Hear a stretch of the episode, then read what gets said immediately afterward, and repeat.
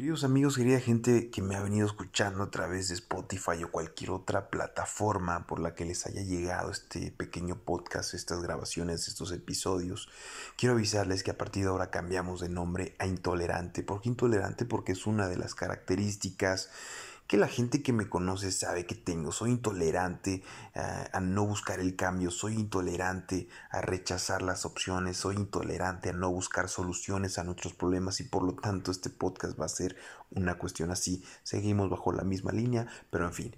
Eh, quiero mencionar rápidamente el tema de lo que puede ocurrir el próximo 9 de marzo eh, en el paro nacional de las mujeres. Y quiero relacionarlo de la siguiente forma. Nuestra sociedad mexicana tiene muchísimos años que vive en la incongruencia. La incongruencia esa en la que no nos importa el tema de la violencia, en el que descartamos eh, también los temas de corrupción, de impunidad, en el que no nos preocupa lo que le pase al otro. Vivimos en una sociedad en la que cada vez estamos más desconectados de las personas que tenemos enfrente. No nos importa esto de la búsqueda del bien común, no nos importa incluso buscar que las demás personas se desarrollen, sean plenas, sean felices. En México lo que más ha prevalecido en los últimos años es el individualismo, es el tema de fomentar aquellos antivalores que solo nos están desgastando como sociedad y el impacto, el impacto real se ve en la violencia, en los feminicidios, en los altos niveles de corrupción, en esta eh, ¿cómo decirlo de una manera que no sea tan drástica? En este momento crítico de nuestra sociedad en el que parece que ya no hay una vuelta hacia atrás y que tenemos que dar pasos agigantados para salir de estas situaciones que enfrentamos como país.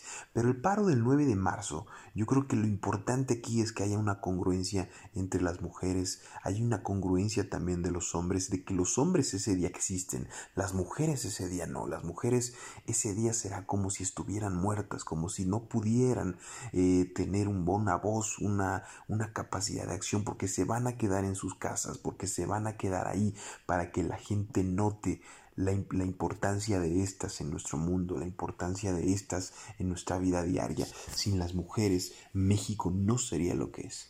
Y nosotros tenemos que entenderlo. Por eso tenemos que garantizarles justicia, tenemos que garantizarles eh, su bienestar, tenemos que darles sus derechos y tenemos que luchar también porque las respeten. Por eso también es importante que aquellos hombres eh, que están buscando eh, sumarse, pues acudan a hacer sus actividades y noten, noten la falta que pueden llegar a hacer ellas cuando no están.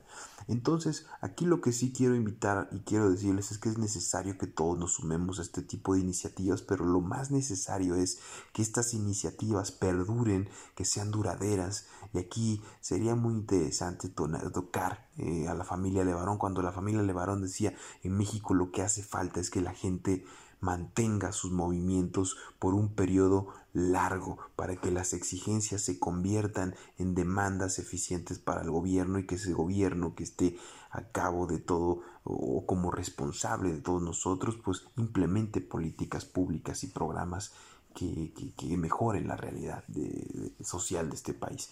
Pero bueno, yo los invito a todos aquellos que piensan participar el 9 de marzo a todas estas mujeres que por favor sean congruentes y que nunca dejen de luchar por aquellas cosas que son indispensables para que puedan tener una vida digna.